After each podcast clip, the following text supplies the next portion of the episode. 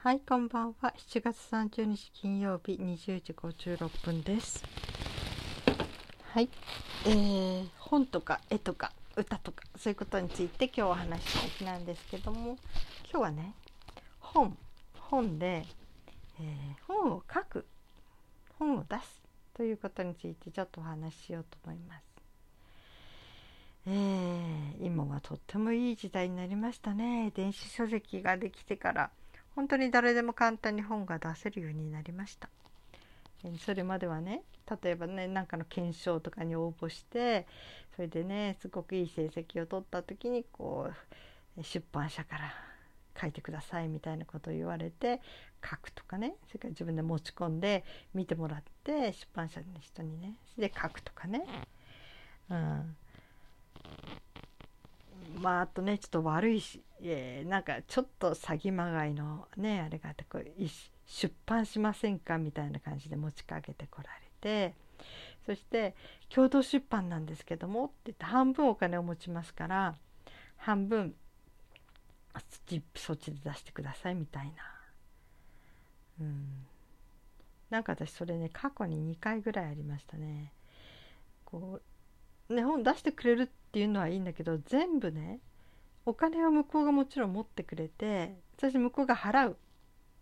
要するにこっちは一銭も出さないで向こうが払ってくれるそして向こうね本が売れたら私の収入にもなっていくみたいな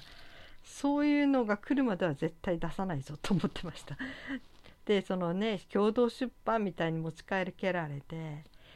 うん、まあ一人で出すよりはね半分で済むとか言っても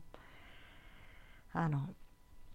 結構ねいろいろ問題が出てきてねそのお金が結構本当に絵本一冊出すのに100万は出さなきゃならなかったとかね。なんか、うん、だから半分こうもう本当に向こうとしてはこういいかもみたいな感じで。きっと儲けてたんでしょうね。なんかそういうのに引っかかっちゃって本は出せたけどあんまり売れないしお金も自分ではもう相当のお金を出したみたいな感じでね。なんかぼやいてる人もいましたねネットとかでね。うん、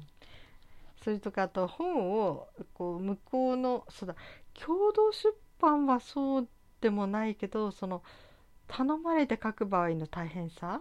っていうことで言われたことがありましたね。そのこっちが出したいものが出せない。編集する人がいてこういう趣旨でこの本を書いてほしいとかね。割とこう新人のうちは結構そういうのがあるみたいで、うん、まあ新人じゃなくてもねやっぱり出版社とか編集者の人がいて、えーせっかく自分が書いたものがこう随分削られてしまったりこの編集の仕方でねすごくなんか違う感じになっちゃったりとかね、うん、やっぱりそういうぼやきっていうのも聞きますよね。だから本当に自分が雇われてというのかな、うん、書く場合。はいろいろやっぱり問題は出てきません自分の好きなようには書けないんですね。本当にね、うん。えーそんなんで本を出したいとかみんなに本を読んでもらいたいとかね思っていてもすごくそれは難しいことであるという時代がありました。ところがその電子書籍というものができてからすっごく本を出すことが簡単になっちゃったんですね。ノーリスクで昔だったらそのね、えー自分で本出すんだったら在庫いくつか抱えてかもう結構その出版に回してその本に製本するまでの間のお金っていうのも実費で出さなきゃならないし結構大変なことだったんですね本を出すということはね。自費出版の場合もね。うん。ところがね今アマゾンとかで電子書籍とかっていうのが出ててね、うん、あの出すのに割と本当に気軽に書ける。要するに無一文でも無一文でも変ななんかそのノーリスクで出せる、うん、あの在庫とかないしね。全部自分でやれればそんな難しいことでもないんですよね。うん、自分でやれればあの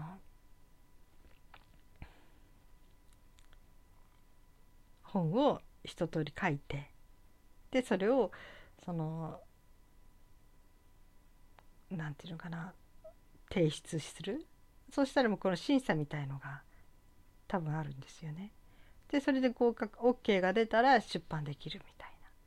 でその出版の仕方も2種類ぐらいあって一つは、えー、そのパーセンテージが違うんですね。例えば Amazon だったら Amazon の独占契約っていうかな Amazon でだけしか出しませんっていうことになると私がだいぶ昔だけどね違う今変わったかもしれない70%の収入が入るのかな？ところがこの他の本例えば楽天とかねそれからウォーカーとかいろんなところ、うん、でも同じ本を出すとなると、えー、利益が利益というか30%ぐらいのお金しか入らないとか、うん、それでこの70%のね収入が入る方のもう一つの利点としては独占契約のね、えー、 Unlimited っていうのがあるんですよ。アマゾンのね。えー、月額いくらっていうとお金払っとけばその間に何冊でも読むことができるそこに Unlimited にその登録してる本は。っていうんでこう1冊だと読んでもらいにくいけれどもあのその Unlimited に、えー、0円で読めるという形に出しておくとその読まれたページ数だけお金が入ってくるんですよ。うん、だからそれもねだからある意味では Unlimited に上げとくということで少しでも読んでくれる人を増やすというそういうことにもなるんですね。うん、でまあその値段の付け方とかね例えば Unlimited に上げる時には結構高めで出した方がいいと。どうせ読むんだったらこう安い本を読むよりはああちゃんとこれをね買って読んだらこれぐらいしたんだなってだけど Unlimited だから今はこうねその0円で読めるっていうそのお得感をすごい出すためにあえて高めに設定するとかね、うん、そういうことがありますね。ただこの電子書籍自体が値段がすごく低い。勝間和代さんが言って言ってまして私でさえって、まあ、あの人売れてる人だからね、えー、ほとんど利益にならないって言ってましたね。その彼女の場合はもちろんそのプロが表紙を作ったりいろんなデザイン考えたりいろんなことをするんだけどそこにお金をかけちゃうとあと入ってくるお金っていうのはもうほとんどもう差し引きゼロぐらいになるって言ってましたね。何せ電子書籍は安いんですよ。あの値段設定がねだいたい300円とかねだからもう1冊売れても入ってくるお金は少ない。まああの単行本っていうのかな？ハードカバーというか紙の本で出したの紙の本でもある程度の出している値段としてね普通のそうなるとそれと同じものをちょっと電子書籍にちょっと安めに出すっていう時はまだ別なんだけど電子書籍だけで出すっていう時になると結構みんな安く設定しますね。でその電子書籍のことでね私が一番初めにあのアマゾンはちょっとあの敷居が高かったんですよ。なんかいろいろとなんか、うん、ちょっと自分でこうなあの書式とかいろんなやり方とかねなんかちょっといろいろと、うん、難しくって。その時に今はもう潰れちゃったんだけどなくなっちゃったんだけどすごく簡単に本が出せる。電子書籍が出せるというところがあったんですよ。うん、で確かにそこはすごくてね本当にまあ大手のところがやっぱりバックについてるんだけども、えー、だからすごくしっかりしたとこなんだけどね、あのー、ブログ形式になっていてそこのブログにただもう本当ブログを書くように書き込みさえすればもうそのままそのほとんどその形のまんまもう即座に本になるというね。そういうとこだったんですよ。とっても気軽にね本が出せてびっくりしましたね。ところがここも面白くてね面白くてねっていうかいや現金だなと思ったんだけどここは割とね無料で出す人が多いんですよ。まあ、そういう雰囲気もあってか、えー、例えばね自分で無料で出した時にわーって人がいっぱい読んでくれるんですよね。その時にあこんだけ読んでくれるからちょっと有料にしたら、えー、しても買ってくれるかもしれないなと思って値段をつけますよね。つけるんですよ。安めに。そしたらその下にピタッと誰も来なくなるんですね。いやその本当に唖然としちゃいましたね。その何て言うかな。現金さというか。うん。何て言うかね。そしてまたその値段を落とす落とすっていうかなまた無料にちょっと設定し直すとかしたらまた読者が戻ってくるとかね。やっぱりどうもそこの全体の雰囲気自体がそうやって0円で出す人が多いので無料で読めるっていうことであの全体がそういうのを望む人たちがいるところだったらしいんだけれどもね。うん、でね何て言うのかな。あのこが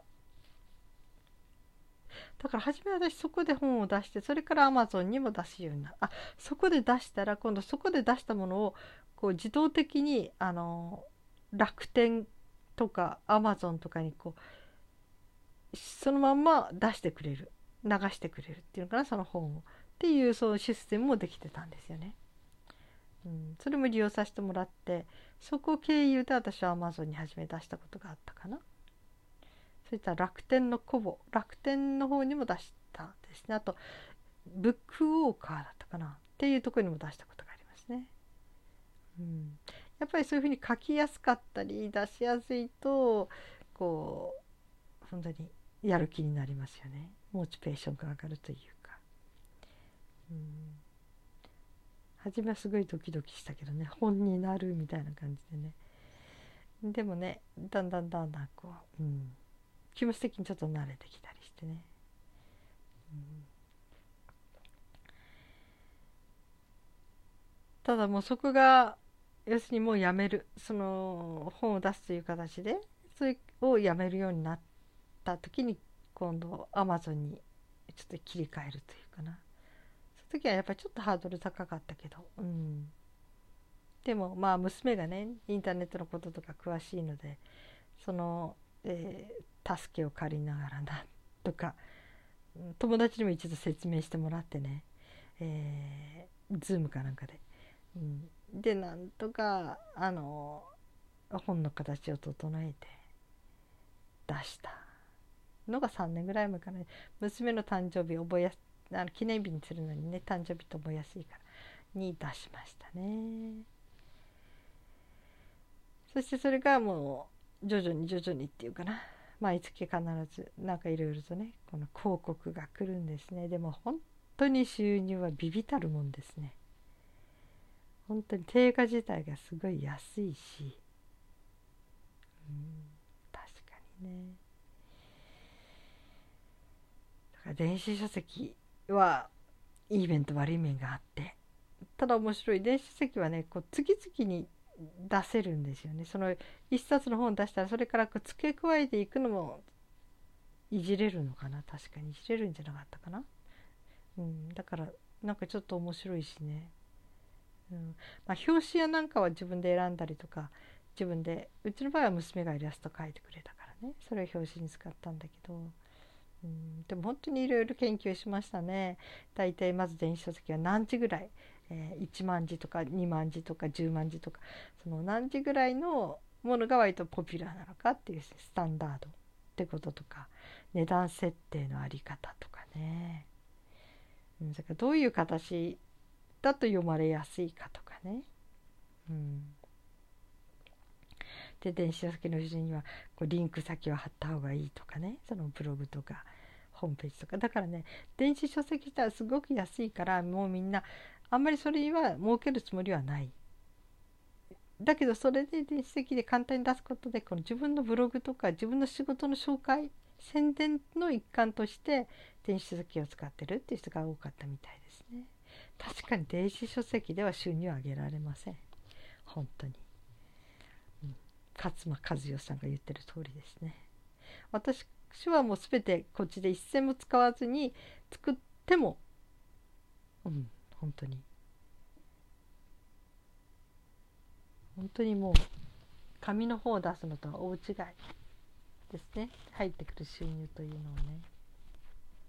うん、ただね本当に本を書きたかった人みんなに読んでもらいたかった人は最高にいいですよね。幸せですよね。本当にもうちょっとパソコンの勉強してちょっとやり方さえ覚えちゃえばもう無料で一切お金もかけずに本を出せちゃうんですから。でそれをもう全部並べてくれる。特に Amazon のいいところは初心者でもプロの人全く同列に扱ってくれる。並べてくれるのでね、うん、だからちょっとかっこいいとか気持ちいいですね。出そうとしてはね。かね本当簡単にできる。ある意味ではもう30分要するに原稿があった段階でですね。例えば自分で原稿を書き溜めてあってそれも紙じゃなくてねもうあのテキストというか、うん、になっていて。でそれがもうそのまますぐこう、えー、載せられる状態にさえなっていればもう本を出そうと思ってからほとんど30分から1時間以内に発行できますね。発行はするけど、まあ、その後で審査みたいのがあるからね。この審査ってそんなねよっぽどおかしいもの書いてない限り大抵は通るんですけどね、うん、っていう感じで。だからどんどん出されたらいいと思いますね。電子書籍ね。本を読んでもらうっていうのは。やっぱしブログと何が違うかなと思った。らブログは割とその時その時をこうなんか気楽に書いていくけどもやっぱり電子書籍となると一つのまとまったものとして形になるっていうのでね、うん、私もそれがすごく魅力だったですね。私ブログとか書いてきてたし、ね、ブログを読んでくれる人にはそのいろんなものがこう発信できてたけどでもやっぱりなぜ電子書籍本にしたいかなと思った時にやっぱりまとまって自分の形に何が自分の言いたいこと一つにまとめておきたいっていう感じですね。うん、相当自分でも自問自答したんですよね。その本当に電子書籍私はなぜ出したいんだろうとかね、うん、電子書籍を出すってことは私にとってどういう意味があるんだろうかとかね、うん、コーチングってみんな知ってますかね。カウンセリングとは違ってこう自分が目的があってその目的にたどり着くまでこう一緒にこう伴走してもらうというのかな。そういう仕事の人がいるんだけど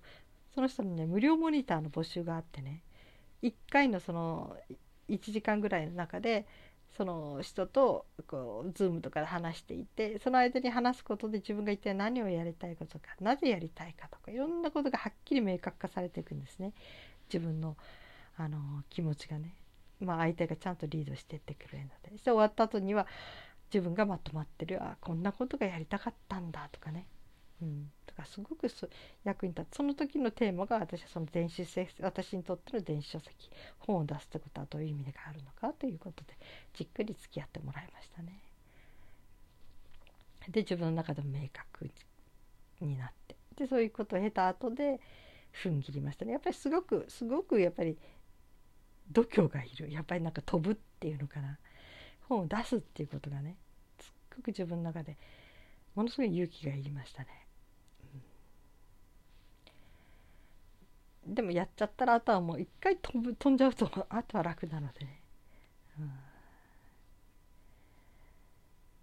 から、うん、本当にねなんかコンテンツを持ってる人。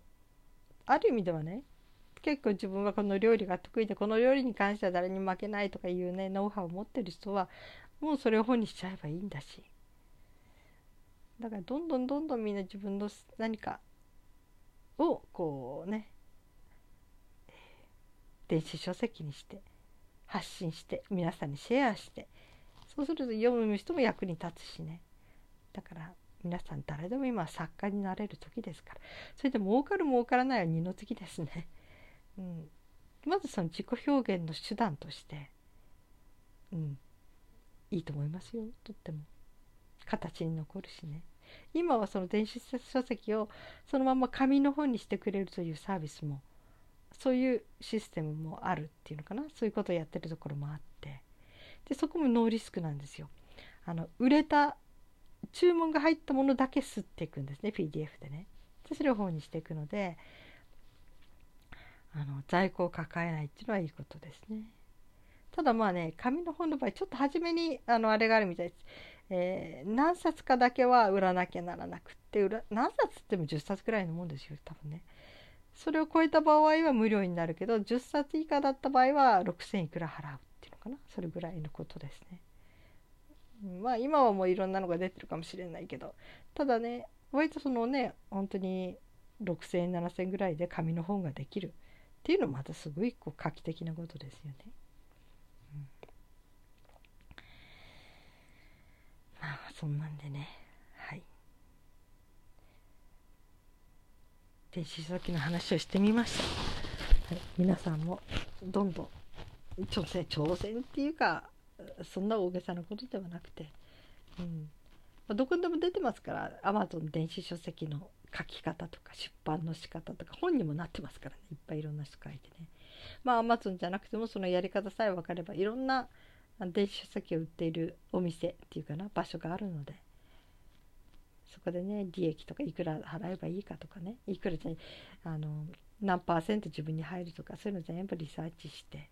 それからどこだったらこの本なら売れそうだなとかね。どこはこういう読者層が集まってるなとかそういうの自分で調べるのも楽しいしね。またそれをねネット検索すればそういうことをまた一括してランキングみたいに並べてる人もいるのでね。本当に気楽にみんな本当気楽に本出せますから、うん、もう電子書籍だとあのリスクでねちょっと勉強さえすればね楽しんでみたらいかがでしょうか？はい。それではまた。